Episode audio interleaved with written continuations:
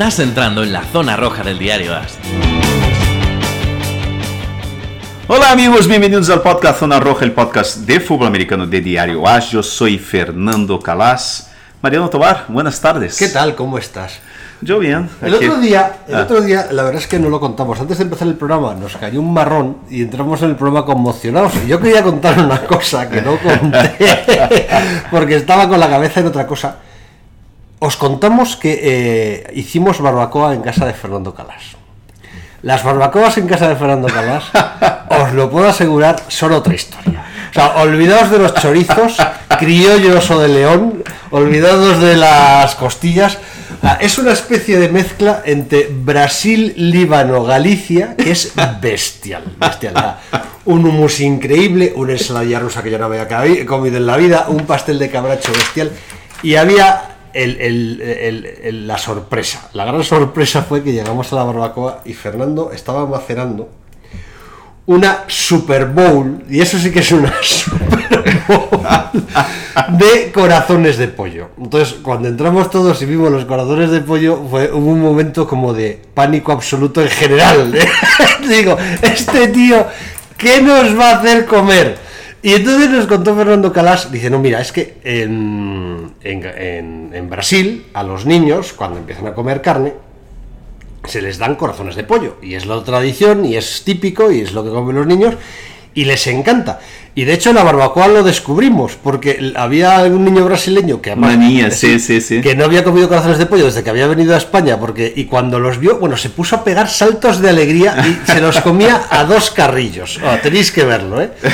Tremendo. El caso es que yo me quedé, eh, claro, todos mirábamos los corazones de pollo diciendo, pero ¿esto qué es? O sea que, y viendo a la niña comerlo a dos carrillos, nos empezamos a animar y empezamos, cogimos uno, cogimos dos y al final, pues, ¿sabéis lo de las pipas? Bueno, pues lo mismo. Es impresionante. No se lo he contado a Fernando. La semana pasada compré una- unos corazones de pollo y me dijo él, hay otra receta buenísima que es hacerlos a- a- a, eh, eh, con cebolla, cebollados. Ajá. Y me he hecho unos corazones de pollo encebollados. Fernando Calas, que se me saltaba en la línea. Pero con el adobo que te Sí, expliqué. sí, sí, con el adobo que me explicaste. Es más, le- les he dado a mis hijas que el otro día se quedaron con. porque no se atrevieron a comerlo Claro. y se han puesto a comerlo. Es que, tío, es impresionante porque además el adobo, si dejas la cebolla antes de meterlo también en el adobo, queda mejor todavía. o estaban, pero eh, además yo, de, a ver, tengo 51 años, pero yo de niño, a mí me des- empecé a comer, de, de- pasé del puré a las cradillas, que no dejan de ser, pues, l- pues, eso, la- las pelotas del choto, ¿no? Ajá. O sea que, y ahora ya no come cradillas aquí ni su padre, pero me sorprende que la, la tradición de la- que además, para quien esté ahora mismo escuchando el programa y con ganas de vomitar, sabe a pollo, o sea, no os imaginéis No, eh, nada sabe, raro. sabe a gloria. Sabe buenísimo. Es buenísimo. Buenísimo. O sea, el, el secreto es dejarlo macerando un poco. O sea, echas eh, salsa soya, eh, que ya- llamamos en Brasil el shoyu, ¿no? El- la salsa de soja. Eh, mucho ajo, mucho ajo. Perejil, eh, cebollino, eh, sal, claro, pimienta. Y si tienes un poquito de aguardiente, echas un poquito de aguardiente, deja ahí como media horita macerando y queda de maravilla. Tremendo. Es que tenemos que hacer uno de los premios de. Tenemos que hacer algún premio alguna vez que sea ir a comer a una barbacoa a casa de Fernando Cala. El humus estaba. De verdad, ¿eh? Qué pasada Sí, sí. histórica. Fernando muy bien, muy bien, pero fue una alegría. Es que la semana nos, echa- pasada- nos echaron los vecinos, ¿no? Que estábamos haciendo demasiado Nos ruido. echaron los vecinos. Sí. ¡Que quiero dormir! pero eso, o sea, ¿qué, qué- qué vamos a hablar, Mariano? Estamos a día 8 de julio. Hay y, dos y temas. no hay, nada, no hay nada que hablar, entonces vamos a hablar de barbacoas en de verano. barbacoas y corazones de pollo. Claro. Hay un tema eh, que es el tema de Brucey, pero no es un tema deportivo. Sí, Teddy Burulski que, que tuvo un, un- un derrame cerebral, ¿no? Otra vez, el segundo. Es muy duro. Es, eso de las lesiones eh, cerebrales. eh, Pero aparentemente él ya tuvo uno más leve eh, cuando estaba. Yo eso me acuerdo, cuando lo operaron. Lo operaron del corazón, ¿te acuerdas que tenía un agujero en el corazón? Le tuvieron que arreglar el corazón. Eh, eh, él ha tenido una- un historial de lesiones ya cuando jugaba. Ya cuando jugaba, yo no sé si esto es una consecuencia de las conmociones o simplemente es una consecuencia de, de que él ya arrastraba una lesión cuando ya jugaba. O sea que el caso es que está jorobado. O sea, ha perdido la sensibilidad en, medio, en la mitad del cuerpo.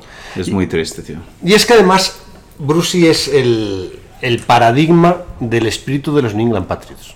De verdad te lo digo, ¿eh? hay que remontarse muchísimo, pero en 2001 la famosa Band of Brothers, el equipo que todo el mundo daba antes de empezar la temporada como número uno del draft o como mucho número 5, que ganó la Super Bowl, y el abanderado fue Brucey. Fue, era la imagen del equipo. Además, notas que tiene... Yo creo que todos en la vida hemos tenido algún momento, que eso pasa una o dos veces en la vida, eh, la sensación de haber estado en algo especial, de haber eh, formado parte de algo eh, que era diferente, eh, de algo pues que recordaremos toda la vida.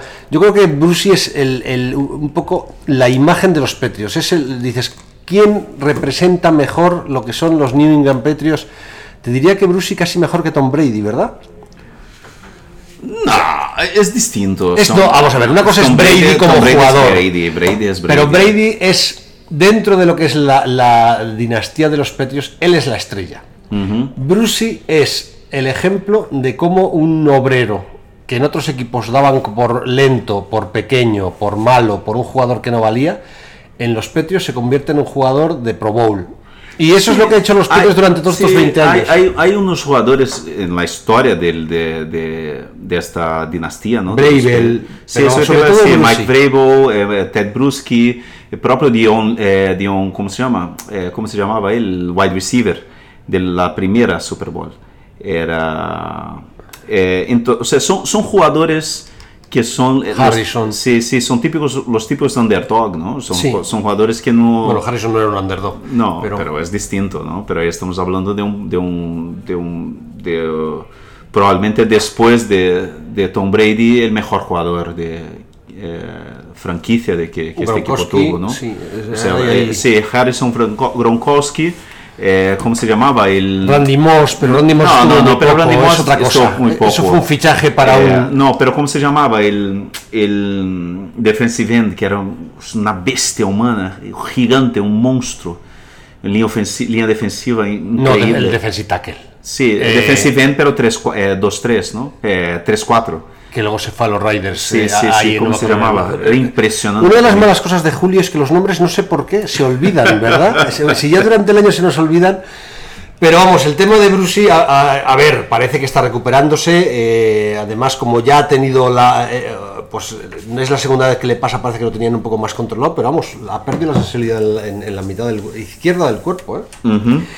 Y. Mira, Fernando Calas, no hagas trampas en el examen. No, es que como no había muchos temas hoy, le he dicho a Fernando, ¿sabes lo que me ha llamado la atención? Que durante esta semana, en prácticamente todas las webs, han hecho rankings de quarterbacks, o rankings históricos o rankings actuales. Y, y le dije a Fernando, ¿qué te parece si en el programa de hoy hacemos un ranking de los quarterbacks en activo del año que viene, lo que nos parecen a día de hoy? Nos quedamos donde nos quedemos, o sea, no tenemos la obligación de hacer los 32, porque además yo no voy a ponerme a validar- a volar a, a rookies ni a... Pero yo creo que sí que se puede hacer un ranking de los mejores quarterbacks de, de la NFL.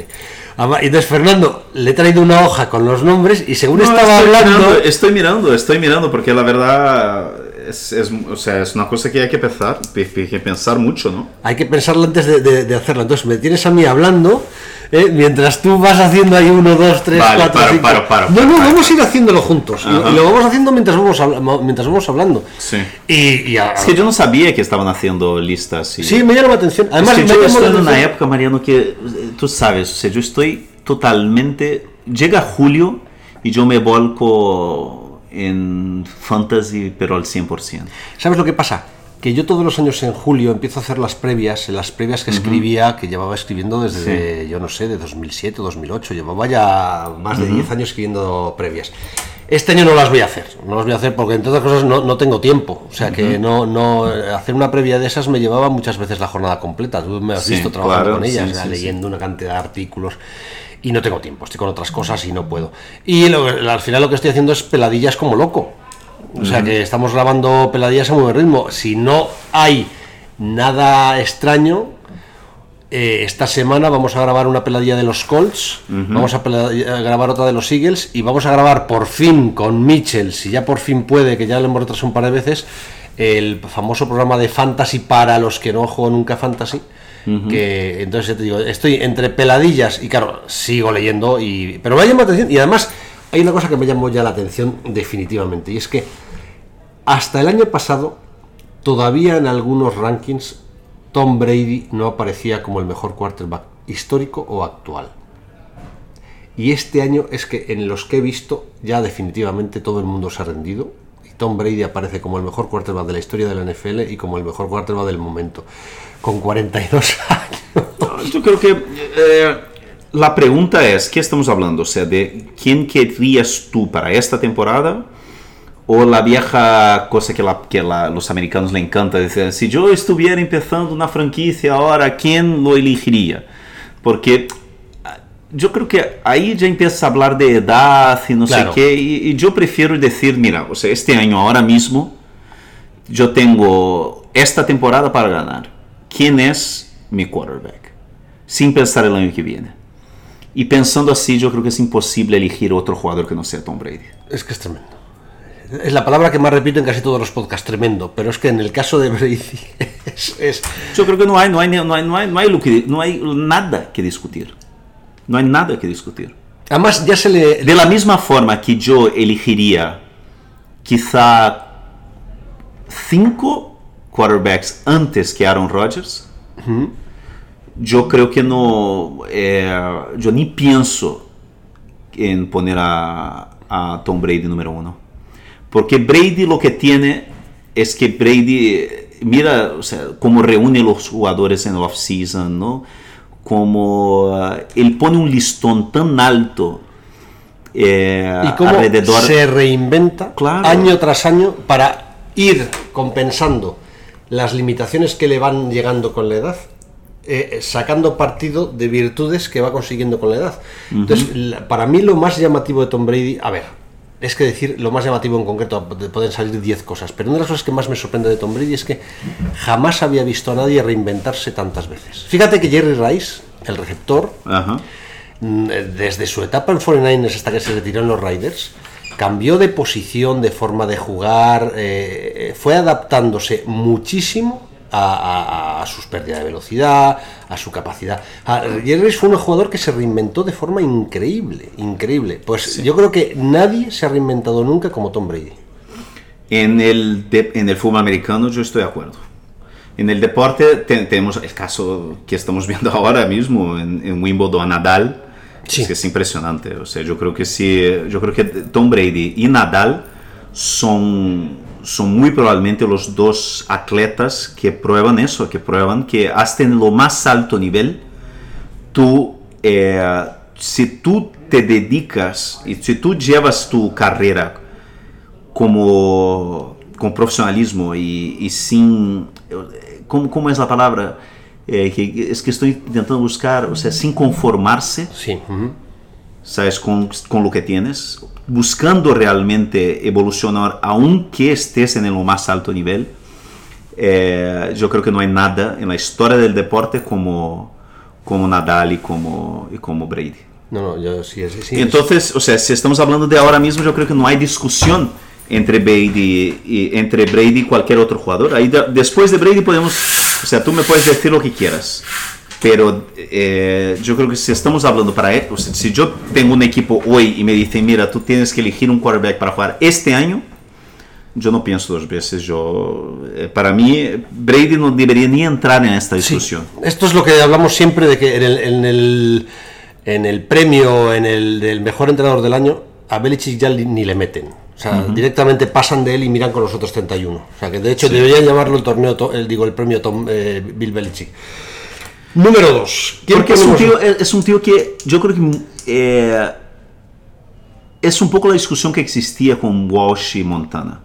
Ah, si, si John Montana, si, tu- si tuviera eh, Walsh y Walsh, si no tuviera Montana, Walsh después enseñó que con, o sea, que, que Steve Young eh, prog- siguió siendo un- un- Sí. una bestia y, y John Montana casi llegó a la Super Bowl jugando Sí. con los Chiefs.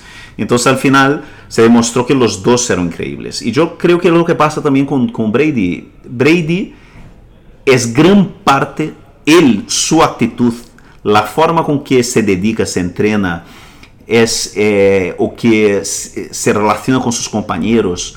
Eh, yo creo que es tan importante para esta cultura de excelencia que fue creada en los Patriots como, la, como Bill Belichick y su disciplina y su mentalidad y todo. Yo creo que él es parte fundamental para que la cultura de excelencia en los Patriots fuera formada. Sí, es no es solo Belichick. Sí, no, no está claro, son ellos dos. Y, Son los y- dos. incluso eh, sumaría Kraft. Eh, Han conseguido formar una mezcla eh, general manager, entrenador por un lado, jugador por otro lado, propietario por otro, que es perfecta. O sea, es perfecta.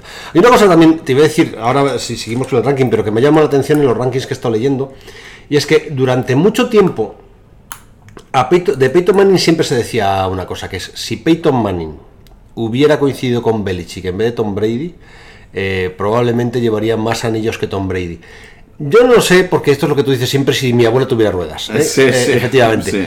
Pero me ha llamado la atención igual el- uno de los rankings, el que ha publicado en FL.com, que lo ha publicado hace tres días. El número no está Tom Brady, el segundo está Montana y el tercero Peyton Manning. Ah, eh, y histórico de Y todos en, los en tiempos. el histórico. Y me ha llamado la atención, porque ya te digo que hasta hace muy poco eh, es ver cómo las retiradas ponen un poco a la gente en su sitio, entre comillas.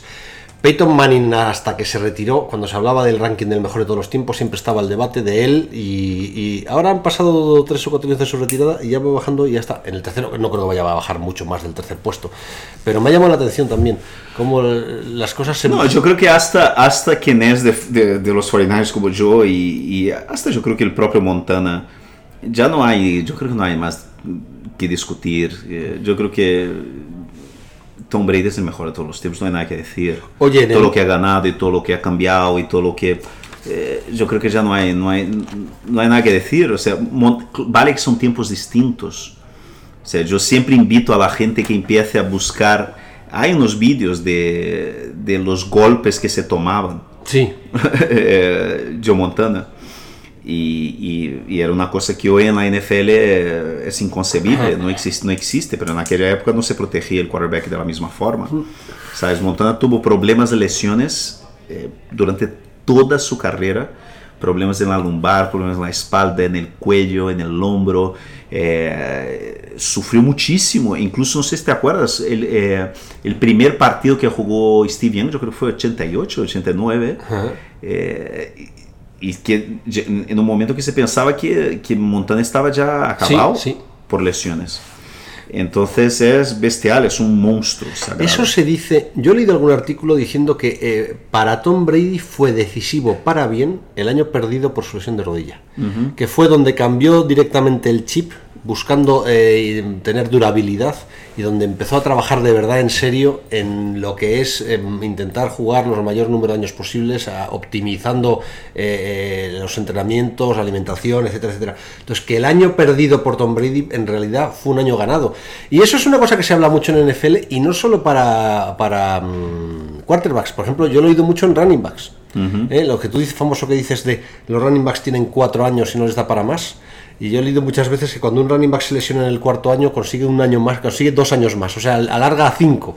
¿Sabes lo que te digo? Sí. Que el año de parón suele ser muy bueno para... para, Y yo te digo, ya que estamos hablando de un jugador que se reinventó eh, después de una lesión, yo para mí tengo clarísimo que es el número 2. Es que vamos a coincidir los dos en los dos primeros. Y, Y- los dos tienen más de 40 años. sea que Sí, eso- eh, exacto, eh, que es. Eso es dra- dramático. O sea, que nuestros dos quarterbacks favoritos de la, del momento, de la actualidad, sean dos quarterbacks eh, tan mayores, dice muy poco de los otros 30. ¿eh? Y yo, te- yo, sé- yo nunca lo escondí, yo, yo sé que Tom Brady es mejor, pero mi quarterback favorito de la generación Manny Brady no es ni Manny Brady, es, es Drew Brees.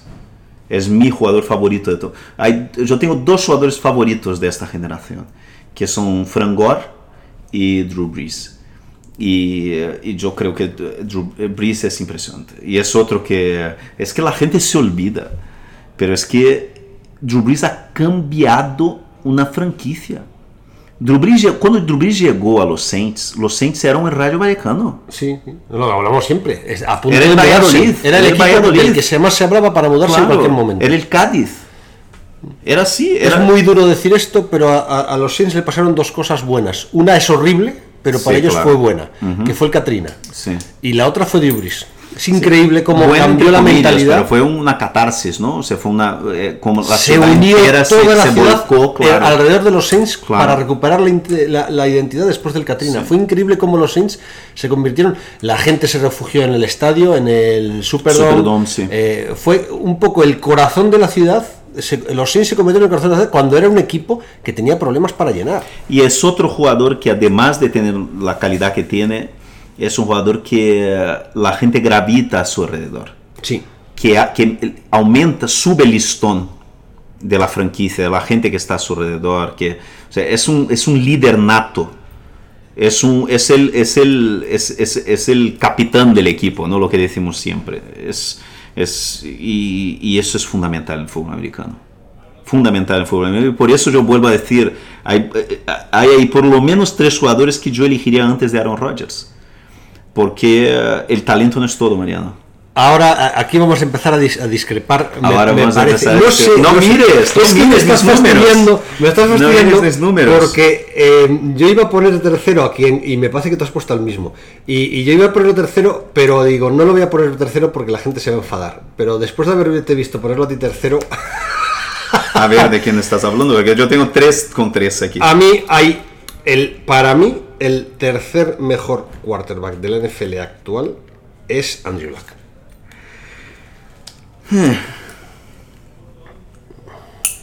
Yo eh, te voy a decir mi siguiente orden, porque aquí tenemos un problema. Los escalones de Tom Brady y Brees creo que están claros. Luego viene un paquete de cuatro o cinco jugadores que están Aaron Rodgers, Andrew Luck, Russell Wilson y probablemente eh, o Rivers o, o, o- Roethlisberger, que, que es, el, diríamos es el siguiente escalón. ¿Cómo recolocas a- eh, le, recolocas a todos ellos? Para mí, el siguiente es Andrew Luck. Yo, yo de verdad tendría un, eh, problema muy grande elegir, para elegir entre Luck y Russell Wilson. Yo no sé. No sé de verdad. No sé, no sé cuál de los dos. A mí me pasa una cosa con Luck. Lo he contado muchas veces y lo cuento aquí también. A mí me parece que es el mayor talento que ha llegado a la NFL en, los, ul- en la última década, sin ninguna duda. Dices tú, joder, es que, eh, bueno, Rogers llegó a- hace más de 10 años, creo ya. Pero lo de, lo de Luck es, el talento de Luck es brutal. El problema de Luck ha sido, uno, en una segunda etapa, las lesiones. Y en una primera etapa, un entrenador que no trabajó en un desarrollo de, de- de- de jugador Ajá. que se debía hacer. Andrew Luck lo- el drama para los que seguimos en FL es que nunca, creo que ya nunca veremos a Andrew Luck al 100%, salvo que este entrenador, que es buenísimo, sea capaz de sacarle lo que no le supo sacar el, el anterior entrenador y que él se recupere del todo de esa lesión de hombro que A mí me encantó en la, la temporada pasada, eh, además más delgado, ¿no? Sí. Más, eh, porque antes era un toro de lidia, era impresionante, era, un- era una bestia humana. Y él volvió de la lesión más delgado, más quarterback. Y eso me ha gustado mucho. Mucho. Yo creo que es un tío también, lo que lo decía, es un líder nato, lo de la cultura a su alrededor y todo eso. Eh, tiene un talento bestial, es un pocket, pero que también que tiene, eh, tiene movilidad. tiene valor, tiene inteligencia. Sí. Eh, es capaz de, de hacer cambios de lectura. Esos cambios Sí. de lectura que no vemos a casi nadie y que veíamos a Peyton Manning, también lo sabe hacer Andrew Luck. Eh, Andrew Luck eh, ha tenido un problema, ya te digo, de creo de formación dentro de la NFL. Ajá. Creo que el año de parón también le ha venido bien. O sea, el año pasado vimos un Sí. Luck, mm, pero muy maduro. Y yo creo que este año, fíjate lo que te digo, eh, va a aspirar a ser el MVP de la temporada. Yo también creo, pero yo te digo una cosa, yo imagino lo que sería Russell Wilson si de la mano de un, de un, de un gran, de una gran mente ofensiva. ¿Sabes? Russell Wilson la mano de, uh, de McVay, de, de, de Sean Payton, de uh, Andy Reid, ¿sabes? Porque yo creo que Russell Wilson tiene una cosa que es el factor este inexplicable. el factor magia, ¿no? La cosa esta de Messi que coge la pelota, no hace nada durante todo el partido, de repente corre la pelota, regatea 5 y marca un golazo. Y eso es lo que creo que Russell Wilson tiene. Russell Wilson tiene una capacidad de, de crear jugadas donde no existen, eh, que, es, que, es una, que es una cosa de otro planeta. O sea, yo pongo tercero a Lack y tú pones tercero a, a Wilson. Yo no sé, yo no sé quién pongo tercero. Te, te digo, tenemos pendientes a Mahomes, tenemos pendientes a Aaron Rodgers, que son un poco los que están ahí en la recámara para... para- Yo te digo, o sea, si tuviera, si tuviera que elegir ahora mismo un jugador, yo creo que, yo creo que, uf, qué difícil. Yo creo que pillaría a Russell Wilson. Tú tercero Wilson, Tercero Wilson. yo tercero y cuarto Luck. y cuarto Luck. Yo creo, yo no voy a poner a cuarto a Wilson. Yo creo que, que el cuarto es Aaron Rodgers, hay que ser justo. No, yo, También te por talento, por- por claro. talento yo no tengo ninguna duda, pero yo, eh, yo valoro mucho el liderato, el- eh, yo valoro mucho eh, la cultura del vestuario, yo valoro mucho el carácter eh, y yo creo que yo creo que hay jugadores con un talento que a mí me gustaría tener antes que, que Aaron Rodgers. Yo antes de Aaron Rodgers, yo, yo te digo, yo tendría a Tom Brady, yo tendría a Russell Wilson, yo tendría a Drew Brees, claro, ¿no? No segundo, yo tendría a Andrew Luck, yo tendría Patrick Mahomes y yo dudaría entre Matt Ryan y, y, Russell, y, y Aaron Rodgers. Es que me estás tocando la moral. Pero, pero no, vamos a ver, ¿sabes lo que pasa? Yo pienso lo mismo. Lo que pasa es que aquí viene la gran duda. Eh, los famosos eh, dos últimos años de Rogers, que para Jesús, nuestro eh, hombre de analytics, son los últimos cuatro años. Es verdad que Rogers, el Rogers que nos deslumbró en los primeros años, en, la- en los primeros, los dos primeros tercios de su carrera, no ha vuelto a ser el mismo. Es verdad que sigue haciendo esas barbaridades que solo se- es capaz de hacer él. Y ahora Mahomes. O sea, esos pases, yo ahí lo hemos hablado muchas veces, yo hay pases que solo he visto dar hasta ahora a Rogers y ahora empiezo a verselos dar a, a Mahomes. Y esos son pases de técnica, de físico, de, de capacidad. No, yo, yo no, para mí Mahomes es el cierra el top 5. Yo no tengo ninguna duda. En mi top 5, Sí. que es Brady, eh, Breeze, eh, Wilson, Luck y Mahomes. No, Esos son para mí mi top 5. Yo a, a Wilson no lo tengo en el top 5 y sé que a la gente de los hijos le encanta porque cuando eh, eh, bajo a su dice es, eh, basta que digas algo así para que el año que viene Wilson eh, para mí Wilson es sexto o séptimo de la liga ahora mismo O sea, yo mi, mi cuarto hombre claramente es Rogers lo es. Eh, es verdad que si este año Rogers no juega una buena temporada, me da igual el motivo, ¿eh? si es por una lesión o si es porque el resto del equipo no funciona o por eh, a Rogers se nos va a desmontar. O sea, de hecho, en el ranking de todos los tiempos que he hecho en FL, eh, he visto algunos que está más arriba, está sexto, séptimo. Sí. En el ranking de todos los tiempos de NFL le han puesto décimo. Que yo es que le he visto, y ya me parece una barbaridad décimo por delante de, de Brett Fabre, ¿eh? o sea, que porque le han puesto delante de Fabre. Pero el- es otro de los jugadores que va bajando un poquillo. Pero, y, yo el cuarto Rogers y el quinto Mahomes. O sea, si Mahomes es capaz y tiene toda la pinta de jugar el resto de su carrera como jugó su primera temporada de titular, es muy posible que dentro de 10 o 15 años estemos hablando de él como si es el mejor de todos los tiempos comparado con Brady, comparado a que sí. Vamos a ver qué pasa. tiene toda la carrera por delante, pero talento tiene de sobra. ¿no? Yo no sé. Yo tendría a Rodgers sexto en mi lista. Después de Rodgers, yo tendría séptimo Matt Ryan. Yo tengo sexto a Russell Wilson. O sea, por ahora, para hacer una reca- recapitulación, mi primero es Tom Brady, segundo es Breeze, tercero Andrew Luck, cuarto Aaron Rodgers, quinto Mahomes, quinto Russell Wilson. Eh, digo, sexto Russell Wilson. Me sorprende, me has dejado boquiabierto con lo de Matt Ryan. Porque siempre he sido muy crítico con Matt Ryan y según van pasando los años te va gustando más o qué. No, yo creo que, yo creo que, eh, yo creo que es un, yo creo que es, es- ya estamos hablando del séptimo, ¿ah, Mariana? Cuidado. 7 de 22 en la NFL es mucho, ¿eh? Sí, pero yo entre Big Ben, porque ahora mismo es lo que decías tú.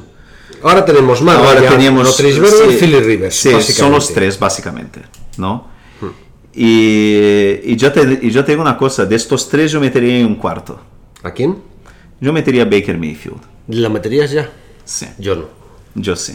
A mí me pasa una cosa con Mayfield. Le he visto lanzar misiles intercontinentales, pero todavía no sé si sabe lanzar el, pu- el puñal. ¿Sabes lo que te digo? Sí. Es. Pero yo lo pondría ahí, ¿eh? Y yo te digo una cosa. Yo le pondría, yo le pondría octavo. Yo le pondría justo después de Matt Ryan y antes de Rivers y Big Ben. No, mi séptimo es Matt Ryan y mi octavo es Big Ben. O sea, vamos a ver. El problema de Big Ben lo hemos hablado muchas veces. Yo es que creo que le importa es un bledo. O sea, que juega al fútbol americano Claro. igual que podía estar reponiendo en un almacén o, o Que tirando. para mí es, es muy parecido a la mentalidad de, de Rodgers. A los Rodgers. Sí, le pasa un poco eso. Lo que Sí. pasa es que cuando Rotlisberger llega y dice hoy voy a jugar al fútbol americano, es una locura. Es una locura. Pero es una locura significa que ya no, es- no es octavo. Eh, es que pasaría a estar el tercero, el segundo. Ah, Big Ben, el problema que tiene es que le tiene que apetecer. O sea, yo Sí. creo que alguna vez le he comparado con Curro Romero. O sea, es que es, eh, es, es como es el torero que cuando le apetece, porque está en la plaza que le gusta y el toro no lo ha mirado mal, te va a hacer un. Y además no estamos hablando de que Big Ben juega un partido buenísimo contra un equipo muy malo, no, no. Es que Big Ben, eh, lo bueno que tiene es que es capaz, capaz de hacer un partido genial contra la defensa número uno de la NFL y destrozarla con 500 yardas. Para mí es el octavo. Y el noveno es Philly Rivers. Tenemos Rivers en, la misma, en el mismo sitio, noveno. Yo te digo una cosa, mi undécimo es un jugador que si termina la temporada sano, Amigo, ganó por los días. salta, salta por delante de Matt Ryan, salta séptimo. Salta séptimo. Eh, Sí. Yo, no- yo todavía no tengo al, al undécimo, porque yo a Mayfield no le pongo todavía por delante de prácticamente nadie de estos. O sea, para mí el décimo. Y de hecho lo de Garópolo es un brindis al sol, ¿eh? También te lo voy a decir. O sea, Garópolo, ¿cuántos partidos ha jugado el- eh, eh, como titular en la NFL? Seis. O sea, estamos poniendo eh, Claro. eh, tú el un décimo y yo el décimo a, a- a un jugador que, que ha jugado seis partidos. Sí, pero que le- por eso te digo, pero que le vimos jugar y lo que ha jugado, por este, todo depende de lo que de lo que dure esta temporada. Si juega los 16 partidos, salta dentro del top 10, incluso por eso para mí yo le pondría yo les, lo, le pondría séptimo por delante de Matt Ryan. Mira, no, yo hay un jugador que no hemos nombrado y que podíamos perfectamente haberle puesto séptimo, octavo o noveno. Y yo creo que es, Que es- es el mismo, es ahí yo entro, tengo, para mí hay dos jugadores que están ahí. Que es- Pero a ver. uno es eh, Matthew Stafford Sí, que son mi 12 y 13. y otro es Cam Newton. Sí, que son mi 12 y 13. O sea, vamos a ver, Matthew Stafford, hay un problema, hay un Matthew Stafford antes de la Ajá. retirada de, de Megatron y hay un jugador después. ¿Te acuerdas lo que te he dicho antes de Tom Brady? Que después de su lesión Sí. tuvo una especie de catarsis y se reinició y hizo un cambio de mentalidad y se reinventó. Por algún motivo que se me escapa, Matthew Stafford, mientras estuvo en Megatron, él se dedicó a lanzar pases y a decir, bueno, va, esto es muy fácil. Eh, de hecho, ¿te, te acuerdas de Stafford que lo que hacía era inflar estadísticas siempre en el último cuarto? Era el, era el quarterback por fantasía, de fantasía por excelencia. No hacía ni un solo Sí. punto, tenía negativos en el tercer cuarto y acababa los partidos con 25 puntos, con 30 puntos. Pero es que Stafford, desde que se les lesionó, eh, di- digo, desde que se retiró Megatron, es otra persona. Y es que es un quarterback profesional, eh, eh, la autoridad que no tenía la, la ha conseguido, el, eh, eh, mandar en el vestuario que tampoco lo tenía, decían que era un tipo que llegaba y se iba y nadie sabía dónde estaba, ahora sí que es un líder en el vestuario. A mí me parece que Stafford incluso le hemos pun- eh, eh, puntado por debajo, yo le pondría, es mi- sería mi décimo. Yo todavía no he No, sacado a brazo, brazo en la NFL, yo qué sé, Mahomes y quizá Rodgers tienen mejor que él. Sí, o parecido con su brazo. Tiene un- una, una potencia impresionante. Tiene un misil en el, en el Es que brazo. él estuvo durante muchos años de su carrera lanzando en profundo Megatron y sin intentar un pase en corto. ¿Te acuerdas que todos los receptores en corto siempre Sí. fracasaban? Y de repente Stafford empezó a pasar en corto y descubrimos, él, yo creo que él mismo se dio quedar sorprendido diciendo, joder, qué bueno soy. Mi problema con Cam Newton es que Newton eh, ya empieza a tener problemas físicos y, y eso me preocupa bastante. Están diciendo que sí que se recuperó muy bien, pero claro, ahora siempre se dice eso. Me- Sí, claro. menos, menos de todo Garly. Y, de- de y- yo creo que recuperó. Newton tiene lo que dices tú, o sea, el pase corto es un problema muy serio de Cam Newton. Hmm. Y a mí me, me preocupa ya un poco a ver cómo va a evolucionar como jugador en su carrera. ¿no? Pero para mí yo le pondría eso, el, el 13. Para mí sería el 11. Yo sigo dejando por detrás de ti a Garop, de él a Garoppolo y a Mayfield. El 11 Cam Newton. También te digo una cosa, creo que lo mejor de Cam Newton ya lo hemos visto. ¿eh? Me resulta muy complicado imaginar a Cam Newton. Tendría que reinventarse a un pocket passer que no es. Él siempre ha tirado de físico, es un jugador que vive del físico, es un jugador al que le han sacudido demasiado. Es como si dijéramos, los quarterbacks normalmente tienen una vida muy larga. Pero los quarterbacks tan móviles y que reciben tantos golpes duran mucho menos. Un e- ejemplo muy claro fue McNabb. McNabb a mí nunca me gustó, pero no puedo negar que los primeros seis años de McNabb, siete años de McNabb fueron espectaculares. O sea que él era muy espectacular, se movía muy bien y la caída fue en picado súper joven. ¿Te acuerdas que Sí. intentó eh, volver a, a rehacerse y nadie le quería y acabó prácticamente desahuciado? ¿Quién tenemos después? Yo, yo ahí sí que ya puedo empezar a poner a, a Mayfield y a Garoppolo. Lo que pasa es que tengo por ahí algún jugador que me quedo con las ganas. Te, Dime, te digo. A mí Derek Carr, Derek Carr. sí. Sí. Sí, de verdad. Me parece que es, eh, que es un buen jugador. Me parece muy buen jugador. Otra cosa Pero es- mejor que Garoppolo y mejor que, que Mayfield. Yo no sé todavía si es mejor o peor que Garoppolo Mayfield. Yo he visto a Derek Carr jugar una temporada de Pro Bowl en que jugó mucho mejor en lo que es el global de la temporada de lo que yo he visto jugar a Garoppolo y de lo que yo he visto jugar a Mayfield.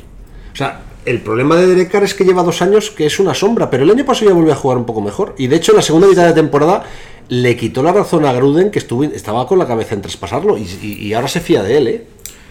Yo creo que no se fía de él. Yo creo que Carr es un quarterback mediocre.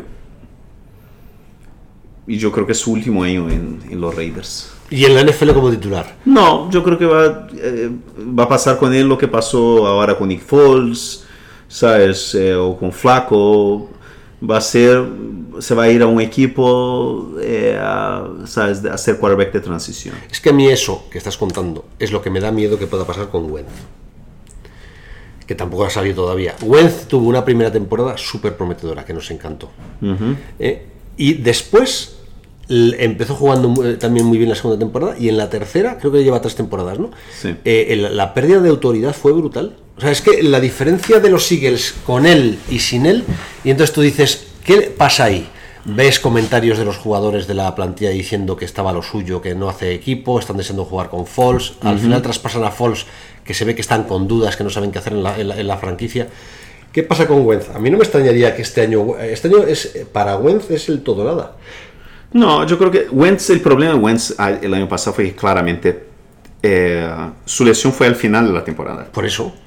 Entonces él volvió antes de la hora. Ah, si tú crees que es un problema simplemente de no estar Sí, recuperado. yo del creo que fue un problema, o sea, no estaba al 100%, estaba, para mí era, estaba clarísimo que no estaba al 100%, y además tuvo, por volver antes de la hora, tuvo varias lesiones de rebote, ¿no? De Sí, estas que de son de que son reflejo. pequeñas, sí. pero que-. Y yo creo que este año de verdad vamos a poder verle eh, si está recuperado, ¿no? Pues sí. Pero a mí me da miedo que pase con Wentz lo que, lo que pasó con Carr. Carr nunca más fue el mismo después de, de la lesión que tuvo. Claro. Y yo creo que puede pasar lo mismo con Wentz. Por eso yo tengo a Wentz eh, décimo cuarto. Claro, es que es lo que te digo. Yo tengo todavía sin poner a Garópolo. Yo no puedo poner Garópolo por delante de Wentz. El problema de Garópolo es que cuando le hemos visto jugar, ha jugado de muerte. Pero es que son seis partidos de- como titular en, en los 49ers, ¿no? Y dos creo que tuvo en los Patriots. Y en esos eh, ocho partidos, dos lesiones graves.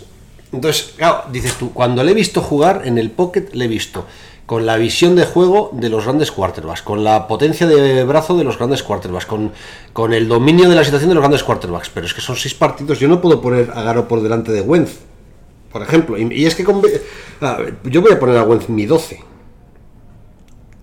O sea, que de, de los nombres que están saliendo, que son un poco los, los de este escalón, mm, yo creo que mi 12 es Wentz, mi 13 es Derek Carr, mi 14 Mayfield y mi 15 Garópolo.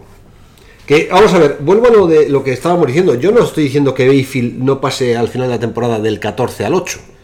Pero ahora mismo lo que he ¿A visto... dónde tienes a Carr? El 13. Madre mía. ¿Tú dónde lo has puesto? Yo ni lo tengo y muy probablemente lo tendría fuera. O sea, yo tengo, yo te digo, yo tengo a, después del 10, ¿no? Que Big Bang. Yo tengo 11 Garoppolo, 12 Stafford, 13 Newton, 14 Wentz y 15 Darnold. Oh, fíjate. Y estoy viendo, yo ten, a Mariota, que no le hemos metido todavía. Ah, el problema de Mariota es lo de siempre. Además, este año, este año se juega todo, el todo por el todo. Claro. Ah, y- Yo te digo una cosa, antes de Carr yo pondría, ah, voy a ir, voy a ir yendo, ¿ah? antes de Carr yo pondría a Cousins, yo prefería tener a Kirk Cousins antes que Derek Carr. Yo pondría y yo dudaría ahora me dices, Entre- Eli Manning. no, no, no, yo dudaría, yo dudaría entre. Yo pondría Mariota si- siguiente. Y yo dudaría entre Prescott y Carr. Yo dudaría entre Prescott y Carr. Yo no. A mí, Car, de verdad, que cuando le he visto jugar bien me gustó muchísimo. A ver, me Sí, puedo creer lo que tú me hace- dices, ¿eh? Me hace puede tres creer- años ya, Mariano, me puede- No, es que año vimos pasado, jugar. la segunda mitad de temporada, no jugó nada mal. Eh, Y le habían quitado al cuarto, digo, al receptor que le gustaba. A mí, eh, Car, me parece que tiene que rebotar. De verdad que creo que tiene que rebotar. Y además, eh, después de dos años, si ha tenido tiempo para recuperarse de la lesión. Como no rebote este año, efectivamente tienes toda la razón. Es el último año, ¿eh? O sea que.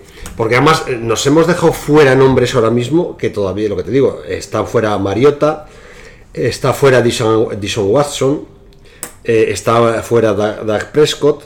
La verdad es que los de Chicago se estarán enfadadísimos porque no hemos metido a Trubisky, pero yo a Trubisky todavía no, no se me ocurre ni, ni es que ni me lo Sí, planteo. Watson sería mi, mi, mi décimo sexto después de Darnold. Yo tendría a Watson antes que Prescott, sería décimo séptimo. Yo tendría a Watson 15, a Prescott 16 y a Goff 17. Que también la, gente de los Rams nos dirá, joder, Goff. Yo creo que Goff por ahora lo que ha dicho- demostrado es que es un buen eh, game manager dentro o, gestionado por un quarterback, digo por un entrenador muy bueno, pero, pero no mucho más. Yo voy ya por el 17, ¿tú por dónde estás? Yo te digo, a ver, vamos a, voy a repasar todos los míos. Brady, Breeze, eh, Wilson, Luck, Mahomes, Rodgers, Ryan, Mayfield, Rivers, Big Ben. Décimo, ¿no?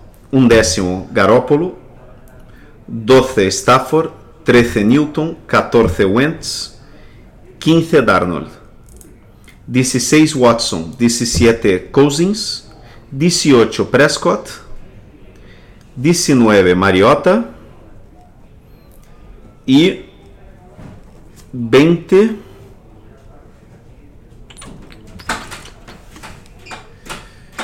y 20 bueno Ya no se sé. acabó. Eh, eh. Flaco. Goff O, eh, claro, es que al final la lista, la lista de quarterbacks de la NFL nos sale de, de- de 20 jugadores. A partir de ahí ya dice, no es que no has yo- nombrado Josh Allen, no has nombrado a Lamar Jackson, no, no has nombrado a, a Flaco. O a- es que ya son quarterbacks que tienen que demostrarlo. Son- Sí, o sea, pero yo creo que... te hago el resumen de mi lista que tú ya lo has hecho. Ah, sí. Primero Brady, segundo Breeze, tercero Andrew Luck, cuarto Aaron Rodgers, quinto Patrick Mahomes, sexto Russell Wilson, séptimo eh, Matt Ryan, octavo Ben Roethlisberger, noveno Philip Rivers, décimo eh, eh, Matthew eh, Stafford, undécimo Cam Newton, duodécimo Carson Wentz, eh, 13 Derek Carr, 14 Baker Mayfield, 15 Dishon Jackson, 10 Deshaun Watson, Deshaun Watson. Watson, 16 Dak Prescott, 17 Kirk Cousins, 18 Jared Goff. Y ahí nos quedamos. Muy bien. Bueno. seguro que este programa hoy no- Va a dar que hablar. Va a dar que hablar. La gente va a mandar un montón de mensajes. Eh, mándanos los mensajes la semana que viene, discutimos. Sí, eh, que lo, lo que queráis, nos podéis poner verde todo lo que queráis. Pero bueno, es ¿Cuál era el correo? nfl arroba arroba es. diarias.es. Y, vale, y yo tengo, yo- al final Mariano, sí, llevamos aquí 45 minutos hablando de quarterbacks y, y al final yo he dejado mi- mis mensajes directos abiertos en Twitter. Entonces podéis escribir cuando queráis por Twitter y, y- y mandar preguntas, críticas y la semana que viene vemos lo que le pareció a la gente. Muy bien. Un saludo, chao, Hasta chao. luego.